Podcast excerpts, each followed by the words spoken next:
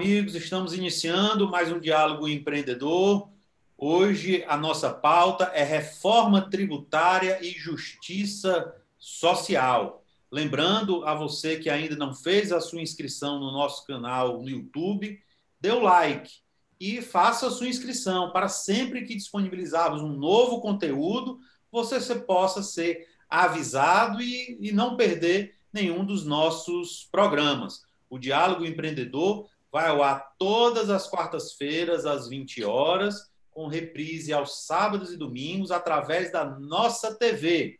Nossa TV através da Brisanet, canal 176, TCM TV a cabo de Mossoró, canal 16.6 e também através da Telecab, canal 94. A nossa convidada de hoje é a advogada Janaína Lima Cruz. Olá, doutora Janaína. É um prazer tê-la aqui no nosso Diálogo Empreendedor. Como vai, doutor Jackson? Um prazer é todo meu em participar desse tão importante programa, o Diálogo Empreendedor, que já consta na, na agenda de todas as pessoas que têm a honra de conhecer. E é um programa que já traz reflexões tão importantes para a nossa seara política e econômica. Muito obrigado. A doutora Janaína, ela é advogada, professora, mestra em Direito, presidente da Comissão de Direito Tributário é, da OAB da Região Metropolitana de Fortaleza, vice-presidente da Comissão é, de Direito Tributário da OAB Ceará, pós-graduada em LLM em Direito Empresarial pela FGV, Fundação Getúlio Vargas, especializando em Direito Tributário pelo IBET e também membro efetivo do Instituto dos Advogados do Ceará. Inclusive, doutora Janena, tomei, chegou ao nosso conhecimento que a senhora também tomou posse recentemente em uma outra é, magnífica instituição e gostaria que colocasse aqui em primeira mão para os nossos telespectadores. Sim, a gente é, ingressou como membro honorário da Academia Cearense de Letras Jurídicas é, que eu tive a honra de ingressar com o presidente Arinaldo Dantas, o atual presidente da OAB Ceará, a secretária da Fazenda, a doutora Fernanda Pacobaíba, é, a doutora Camille Cruz, também é, da Procuradoria-Geral do Estado, responsável pelas finanças, né, a parte é, é, tributária da, da Procuradoria, e também eu ingressei com a, o doutor Hélio Leitão, atual conselheiro federal, doutora Cristiane Leitão, e também o doutor Bruno Queiroz, Márcia Sucupira, e deixa eu ver quem mais, se falta mais alguma pessoa. Acho que não, foram esses. Ótimo, são todos grandes bons amigos e grandes... Queridos colegas, pessoas que contribuem de sobremaneira ao nosso di direito. Do direito. Bom, doutor Jarene, gostaria de iniciar é, que pudesse... É, para esclarecer aos nossos telespectadores que muitos ainda têm uma dúvida, porque nós sabemos que existem as propostas que estão tramitando no Congresso, né? é, que é a tão conhecida a PEC 45 de 2019. Eu gostaria que a senhora fizesse um rápido resumo a diferença é, entre a PEC 45 e a PEC 110. Ok. É, Jackson, nós temos essas duas PECs e também uma pouco conhecida, que é um projeto de governo do lei, é, projeto de governo, é, desculpa, um projeto de lei do governo federal, certo? Que ele também quer é, fazer uma, uma unificação de dois impostos, que é o PIS e a COFINS. Então, nós, ao todo, temos três, três projetos de reforma tributária em que hoje em dia os parlamentares eles estão tentando né, conciliar da melhor forma possível. Né?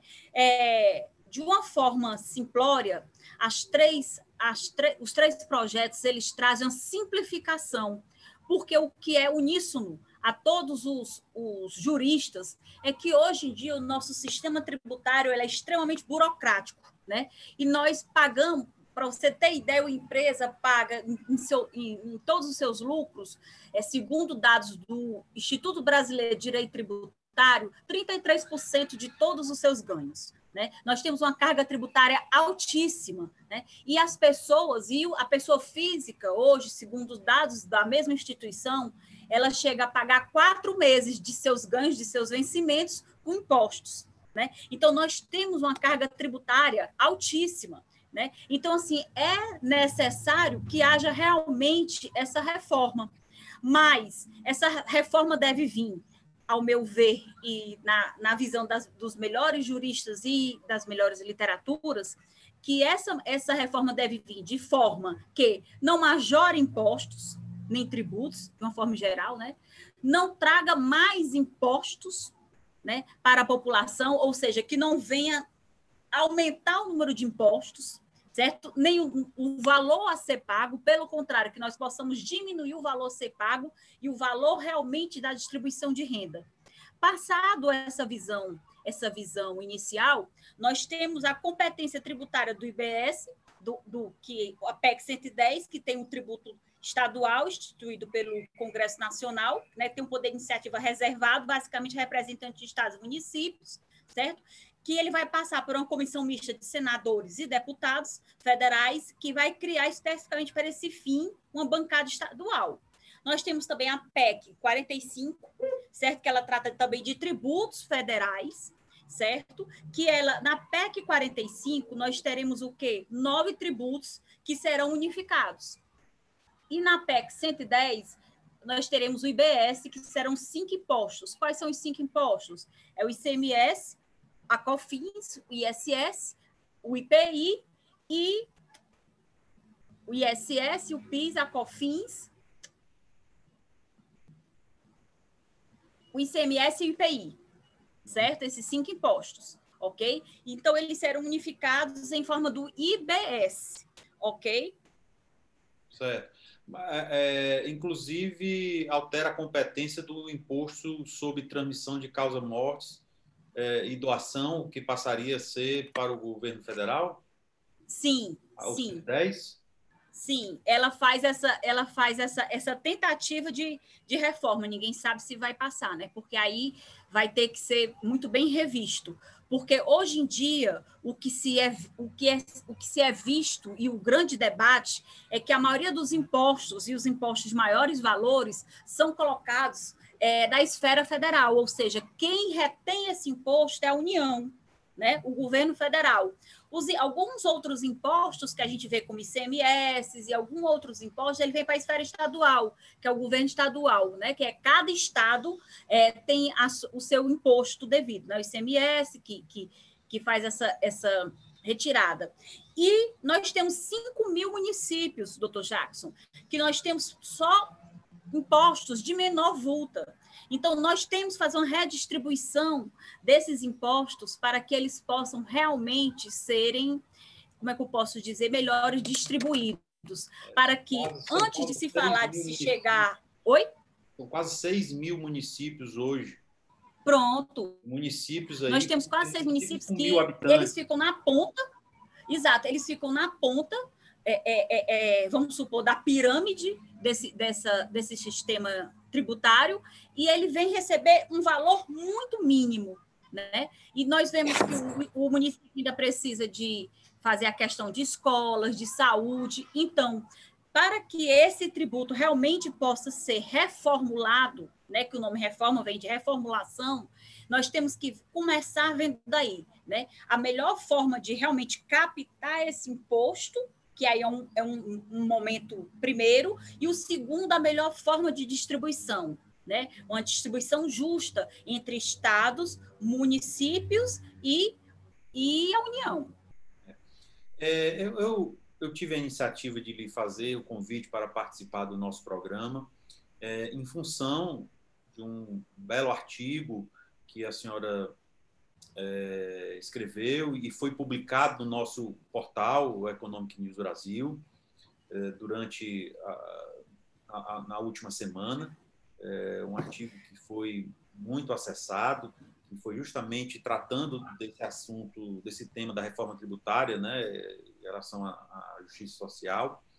E no seu artigo, a senhora publicou dados do é, da Pena, do PENAD, né? Do PENAD contínuo, né? Pesquisa uhum. Nacional por Amostra de Domicílios, é, que, de 2019, em que na, na PENAD contínua apontava, aponta que as mulheres são cerca de 51,8% da população brasileira. A, a, pesquisa do IBGE de 2020 informa que os negros representam 56% da população, sendo 27% de mulheres é, negras desse total. Perfeito. Ainda no seu artigo, a senhora citou que hoje 57 milhões de lares são chefiados por mulheres, chegando a uma fatia de 40% do total desses lares. E, e dessa parte, 57% vivem abaixo da linha da pobreza. E que, segundo os dados, as mulheres recebem 22% a menos que os homens, somando-se a essa realidade a situação em que as mulheres se dedicam ao dobro de horas né, dos afazeres domésticos, pessoais, por horas semanais, e isso gira em torno de 21% do seu tempo. É, enquanto que, em desfavor dos negros, a média salarial chega a 53% recebido por, por pessoa. Entrando nesse item, eu gostaria de lhe perguntar, tratando-se de justiça social, como o sistema tributário nacional poderia contribuir efetivamente para a erradicação da pobreza né, e de bem de todos, e ainda o desenvolvimento nacional para a nossa população? Ok, Jackson, excelente pergunta. Só para complementar a minha fala anterior, eu gostaria de fazer uma importante colocação, que na PEC 110, certo, é, não é permitido, infelizmente, a questão de isenção, como nós temos hoje, certo? Do, dos estados, certo? Da concessão de benefícios fiscais, que muitas vezes é não vai ser autorizada a concessão de benefícios fiscais, ao ponto que a PEC 45... Guerra fiscal que existe entre os Perdão, estados. Desculpa. A PEC 110, ela autoriza benefício fiscal. E a PEC 45, ela não, não permite a concessão de benefício fiscal, que é exatamente essa guerra fiscal que você aí colocou, né? Então, assim, ela vem também tratar, né, querer, de uma certa forma, tratar essa hoje atual guerra fiscal que existe entre os estados para que as empresas, as empresas possam estar lá, né? É, trazendo crescimento, desenvolvimento, empregos, renda para aquele estado ou município. Certo. É... E... e quanto à sua pergunta, se, se eu puder agora. Sim. Pronto. É, justiça social, se a gente for falar, né? Porque o, o, o que eu escrevi é reforma tributária sobre o olhar da justiça social. Aí você me pode perguntar assim, o que seria justiça social, Janaína? Tem um, um autor que... Só para baixar um pouco a sua câmera. Pronto? Pronto, ótimo. Melhorou? Ah, pode continuar. Melhorou? É, tem um autor que ele chama John Rawls. Peraí, só um minutinho que eu tô. Melhorou? Ótimo, ótimo. Ficou bom? Ótimo. Pronto, obrigada. Tem um autor que chama John Rawls, né? Ele traz esse, conceito de, de justiça social e ele aponta três princípios sobre a questão de equidade. A equidade é a justiça. Ele fala que para que a, aconteça a justiça social, primeiro tem que ter a garantia das liberdades fundamentais para todos, todos têm que ter as garantias das liberdades fundamentais para todos, que tem que ter a igualdade de oportunidades para todos, e, por último, a manutenção das desigualdades apenas para favorecer os mais desfavoráveis. Né? Como seria isso? Ou seja, aquelas pessoas que historicamente elas possuem uma vida de desfavores, né? elas podem obter uma questão de de, uma, de um privilégio, vamos dizer assim, para que eles possam alcançar aqueles que não tiveram, certo? Como seria essa questão da igualdade de oportunidade? Seria que todas as pessoas tivessem acesso à educação, à saúde, à escola, saneamento básico, né? Para que houvesse na sua interesse a aplicação da justiça social. Ou seja, já se sabe que para que se hoje em dia a gente já fala na, na no, no, direito, o direito, na questão do ordenamento jurídico, o direito à felicidade, né? o direito ao bem-estar. E já se é sabido que para que a pessoa tenha o direito à felicidade, direito ao bem-estar, ela tem que ter um mínimo existencial. né? E esse mínimo existencial, ele entra o alimento, ele entra o emprego, ele entra a saúde, né? o direito à saúde, ele entra o direito a, a, ao, saneamento básico, a moradia, né? a questão de, de remédio, certo? Então, esse mínimo existencial, ele está caracterizado dentro dessa justiça social, ao ponto se eu trago para a minha estrutura estatal, ou seja, para o meu estado, uma questão que um pode mais e o outro pode menos, um ganha mais e o outro ganha menos, pelo simples fato de ganhar, quando eu não boto um critério objetivo, qual seria um critério objetivo para trazer a igualdade? O, o conhecimento, né? a questão de horas de trabalho, certo? A questão de, de cargo de trabalho, certo? A questão de tempo de trabalho, colocando nessa, nesse, nesse exemplo de direito do trabalho. Esses são, são exemplos específicos podemos falar também trazer. do equilíbrio, né? que é um dos principais, é um dos princípios do ordenamento jurídico. O equilíbrio. Sim, sim. E todos esses, e tudo isso que a gente, que a gente pode falar, que John Rawls preconizou, nós vemos que você pode ver aí no meu artigo, ele está no artigo aonde? Ele está na nossa Constituição. A nossa Constituição fala que nós que a nossa Constituição ela fala dentro no artigo 3 que nós temos que erradicar a pobreza, né? não ter a marginalização, né? a redução das desigualdades sociais e regionais, né? com a promoção do bem de todos, sem preconceito de origem, raça, cor, sexo, idade ou qualquer outra forma de discriminar. E eu posso discriminar? Eu posso discriminar por questão de segurança ou de saúde. Como seria isso? Se uma pessoa, por idade ou por gênero, ela tem é, que pegar um menor peso, certo? Ou dentro de uma prova ela tem que correr menos, então eu posso discriminar por questão de saúde ou segurança, mas por mero critério para colocar os, é, para ingressar no, no emprego ou por outra questão, não. Então, trazendo para isso, nós vemos dentro do nosso artigo 3 da nossa Constituição esse conceito de John Rawls em outras palavras, né? Nós vemos que a nossa Constituição, ela trouxe basicamente a justiça social para dentro do nosso estado, né? Ela fala o quê? Que nós não podemos ter uma pessoa que faz que tem o mesmo conhecimento, o mesmo tempo de estudo, certo? Ou que tem, ou que tem o mesmo valor financeiro e outra que paga mais ou que ganha mais com os mesmos critérios. Nós temos que ter um, um critério igual, certo? Para que as duas pessoas cheguem àquele patamar. E ele ainda fala, John Rawls, como aqui também fala, que nós só podemos fazer a desproporção se for para igualar. Ou seja, aqui nós, nós vemos que a questão da mulher, ainda a mulher, ela ainda tem a questão de cuidar da família, né, do cuidado pessoal, ela ainda tem essa questão realmente de ingressar, às vezes mais cedo ou mais tarde, no mercado de trabalho. Então, por isso que nós ainda vemos essa questão de a mulher ser, ser um pouco mais, vamos dizer, protegida, certo? Porque realmente existe essa necessidade.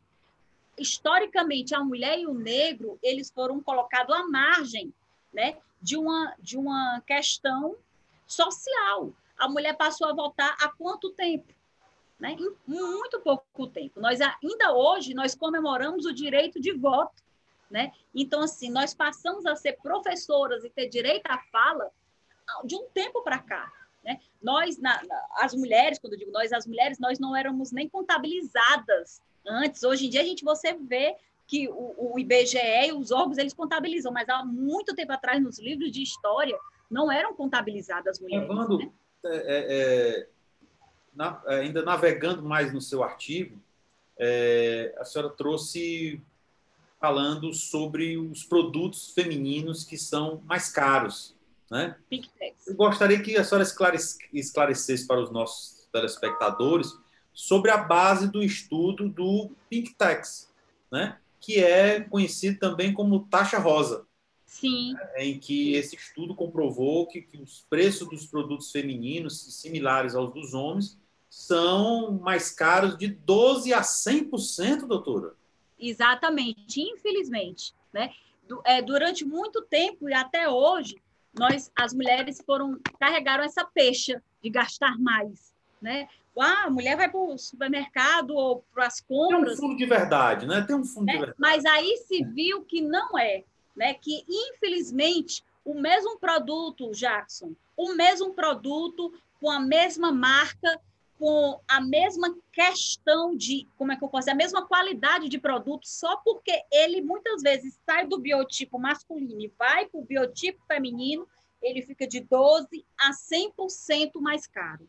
Se você tiver filha e filho, se você comprar um caderno para homem, a mesma marca, Príncipe, não vamos colocar marca aqui, ou uma mochila de escola, que é de príncipes, ou do Batman, ou de qualquer, ele é um valor infinitamente mais barato do que uma mochila da mesma marca, do mesmo tamanho, do mesmo material, certo? Que para a mulher.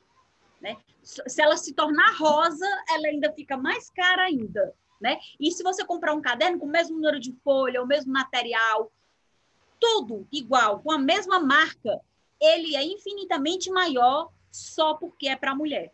Né? Então, assim, você veja que isso até agora ele era mantido de uma forma comercial e de uma forma grande. Né? E, um, e produtos que a gente tem como fazer uma equiparação porque tem produto para homem e produto para mulher. Mas nós temos um produto que ele é eminentemente feminino, que são os tampões e absorventes, né? em que nós temos como é, pagar de uma forma abusiva.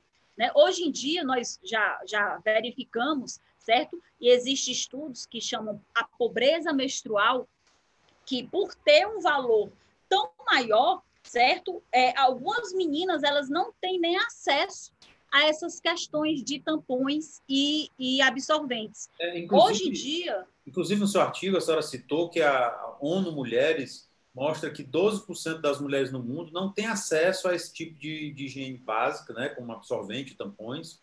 Hum. E esses produtos, segundo dados da CNN Brasil, possuem 34,5% de tributação mais elevada, mesmo isentos de, de IPI, pois incidem sobre outros tributos, como PIS e ainda do ICMS, né, que é o tributo estadual.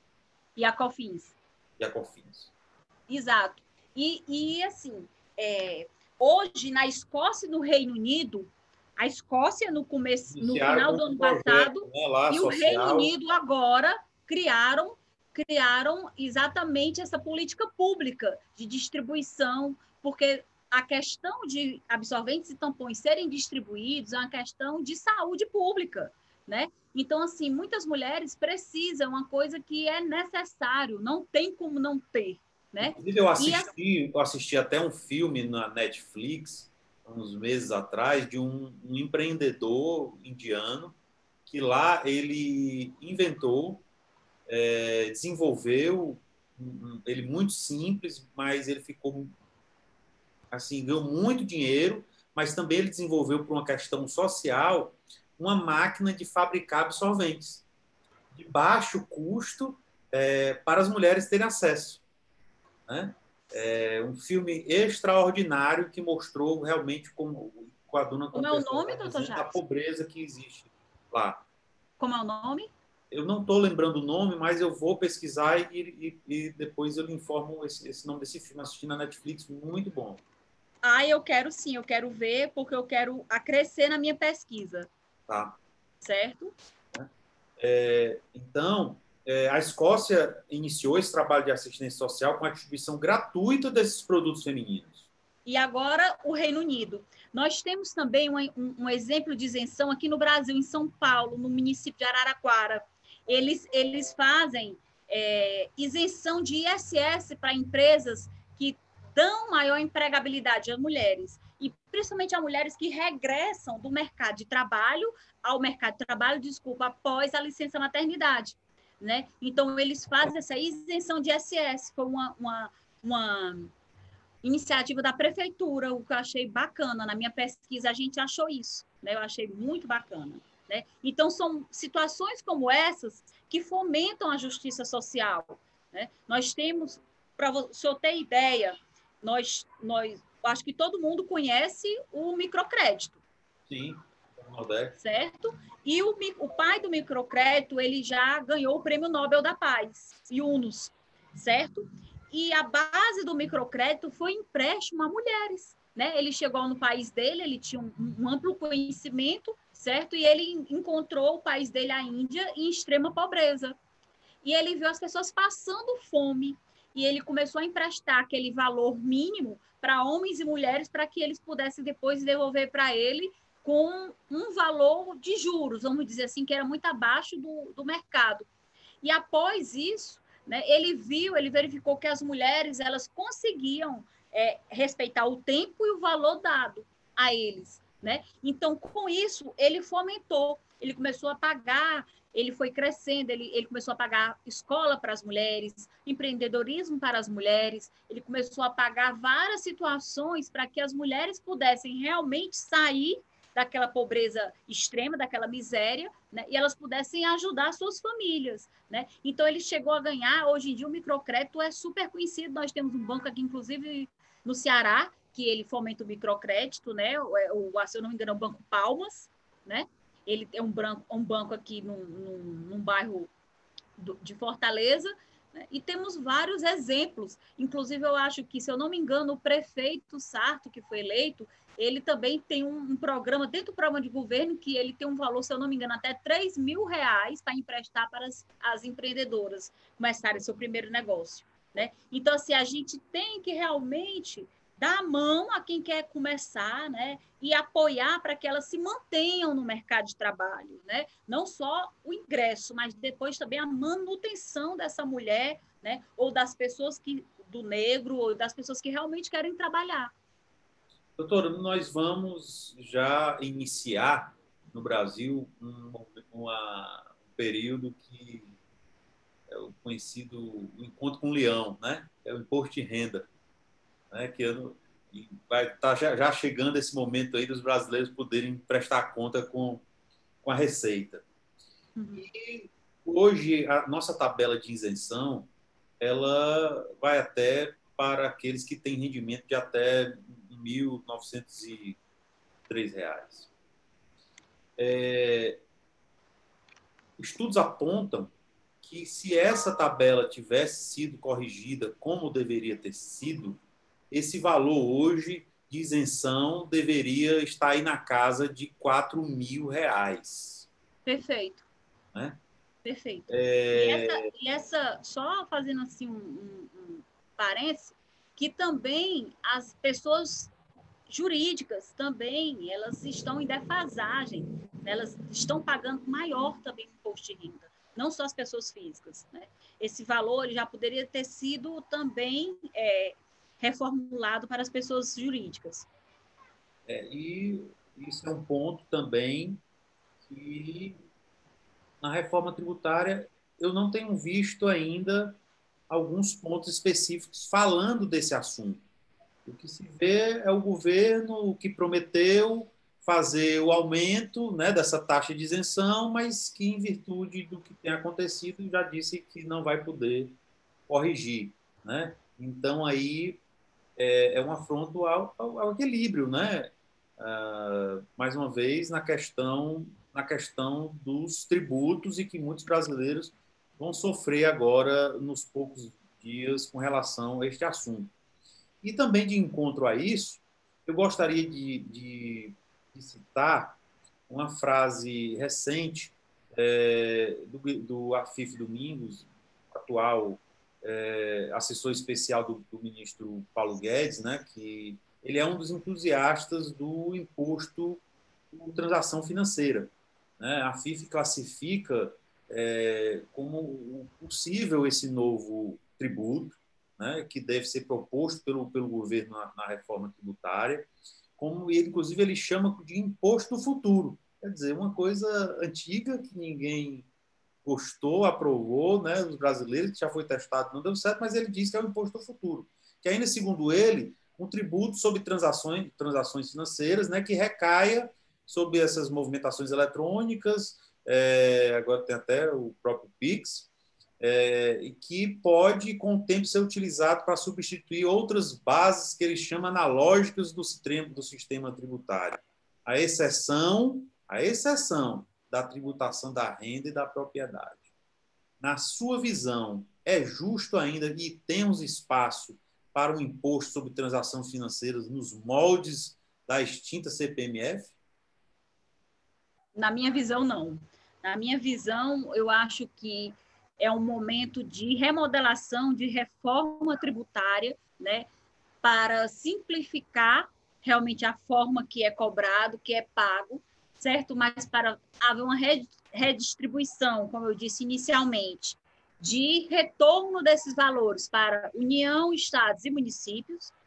E segundo, de uma, forma de também de redistribuição de como se deve pagar, quando se coloca na questão do consumo, pesa muito para quem ganha menos, certo? Termina pagando mais, porque se você paga 100 reais, uma pessoa ganha mil reais, para ela pesa mais do que uma pessoa que ganha um milhão por mês, ou ganha 100 mil por mês. 100 reais é um valor igual, mas diferente do ponto de vista para quem recebe, né? Como, o que, quanto aquela pessoa recebe, né? Então, o quanto ele é onerado com aquele valor, né? O que ele tem, né? E assim uma coisa que é importante lembrar que a questão do patrimônio é uma coisa que também me deixa temerária, me deixa é, é, pensativa, porque muitas vezes a pessoa tem aquele valor, tem 2 milhões, tem 3 milhões dentro do seu, do seu, do seu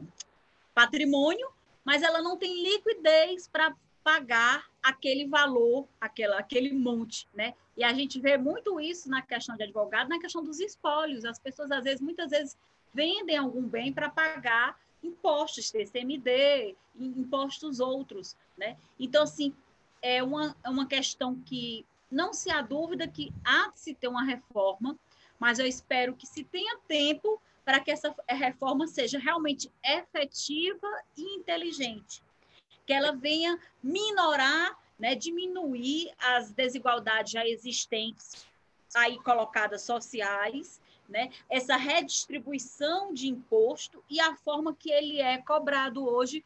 Hoje nós temos um tributo indireto, que é a questão do consumo, né? O que é o que a maioria dos, dos juristas eles são contra e eu também sigo a linha deles, né? Porque você vê que quem paga, quem ganha menos paga o mesmo valor de quem ganha mais. Né? O que faz um produto, por exemplo, cesta básica, ser mais barato é quando o governo ele coloca aquele produto como essencial.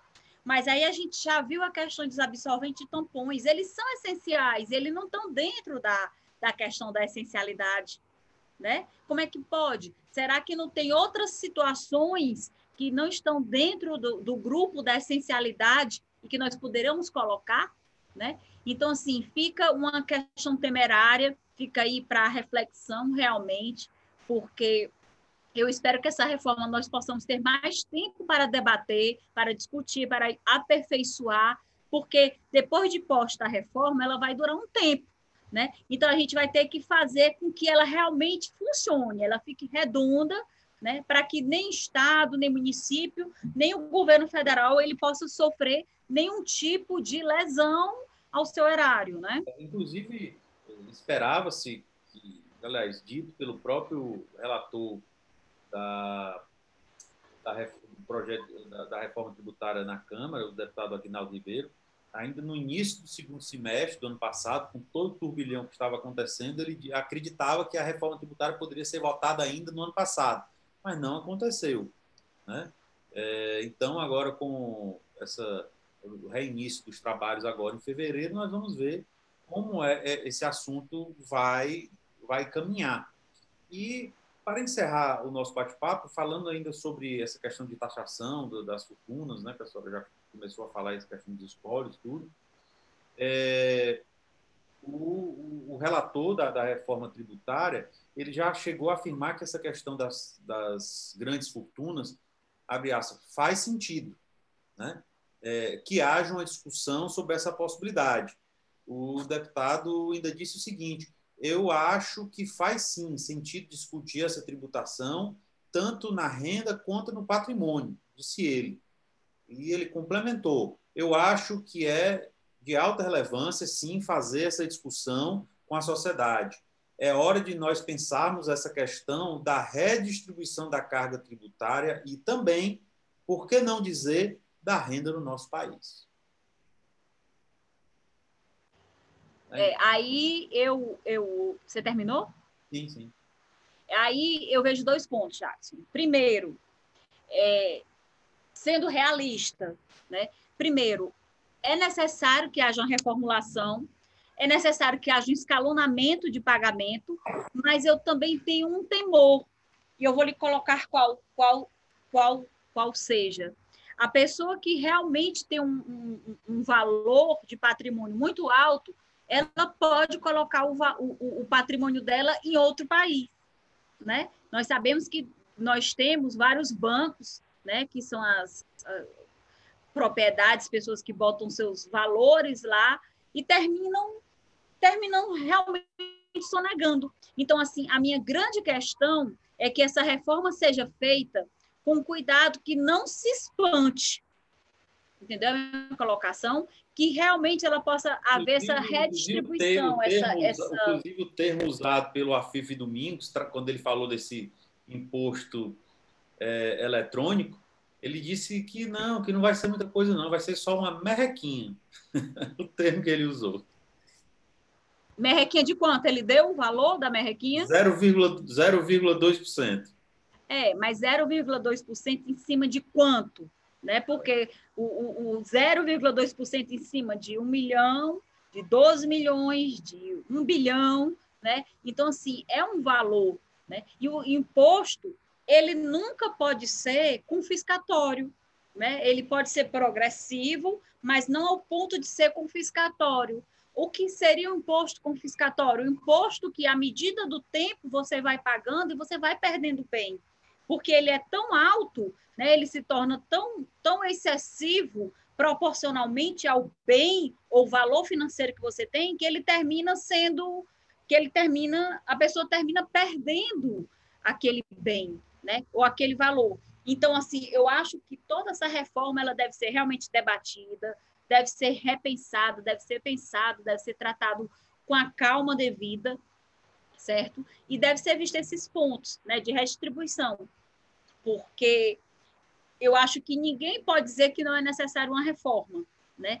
Mas, assim, falando como o professor Hugo de Brito Machado, a gente lá nos sete, nas aulas que ele tem toda primeira terça-feira ou é a última terça-feira de cada mês, e aí eu convido os que tiver, quiserem participar ao ir nos sete, é o Instituto Cearense de Estudo Tributário, ao qual o professor Hugo de Brito Machado ele é o presidente.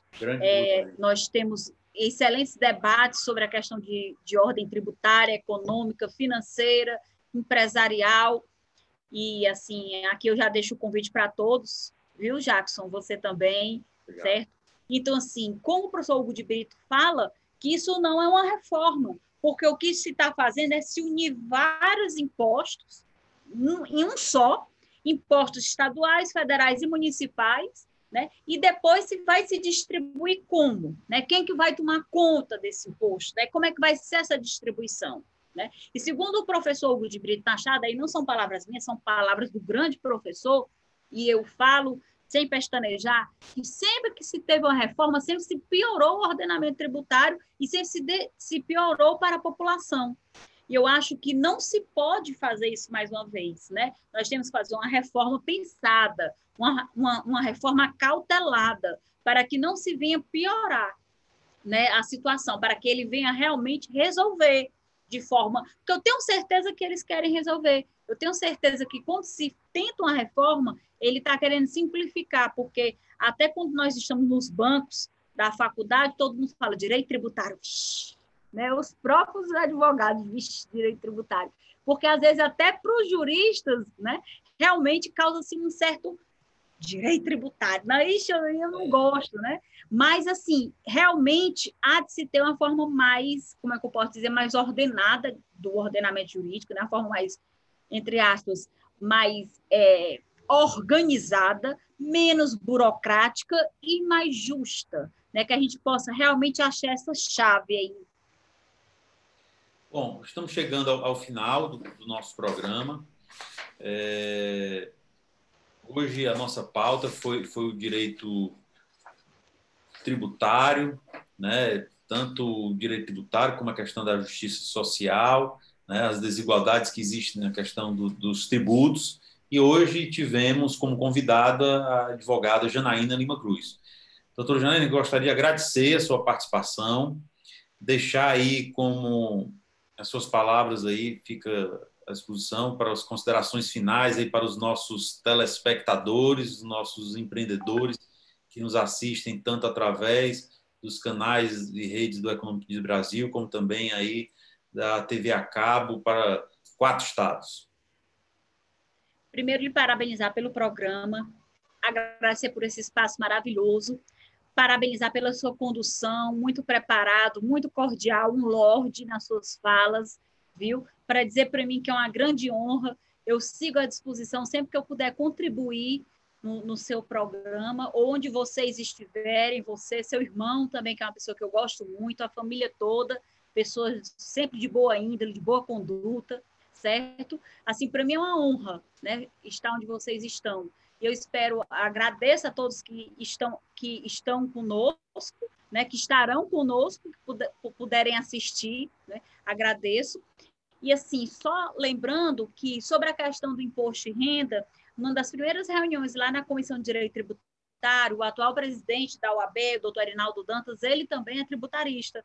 E a, uma das primeiras falas dele na nossa reunião foi exatamente essa, sobre a questão do imposto de renda, né? Que a gente fizesse como OAB alguma coisa para reavaliar esse, esse valor, não só para as pessoas físicas, mas também para as pessoas jurídicas, né? Isso já está sendo estudado e em momento oportuno, quando nós ingressarmos, eu posso vir aqui de novo e passar para todos vocês os atos que nós estivermos com certeza, com certeza. É, dando ingresso. É, desde já fica o convite e para que a senhora possa retornar aqui falar para os nossos telespectadores e também disponha do espaço no, no nosso portal, enfim, em todos os nossos canais para divulgação aí dos seus novos artigos relacionados aí ao seu, ao seu estudo.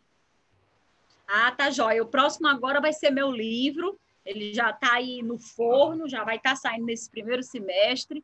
E o senhor vai ser um dos primeiros a saber, com certeza. Tá Agradeço todos que estiverem conosco, né? E eu desejo sorte aí nessa reforma tributária, né? Espero contribuir, né, com novos debates e quem sabe aí, né, ajudando aí na reforma também. Com certeza. Bom, é, agradecemos aos nossos telespectadores que conferiram mais uma edição do Diálogo Empreendedor. É, lembrando, se você não fez a sua inscrição ainda no nosso canal YouTube, inscreva-se para que sempre que disponibilizarmos é, novos conteúdos, você possa ser alertado. E também dê um like para que mais pessoas possam é, receber o nosso programa aí com a sua opinião. Em seguida, fique com aceleradores de gestão com a minha amiga Gabriela Bastos. Até lá e até o nosso próximo programa.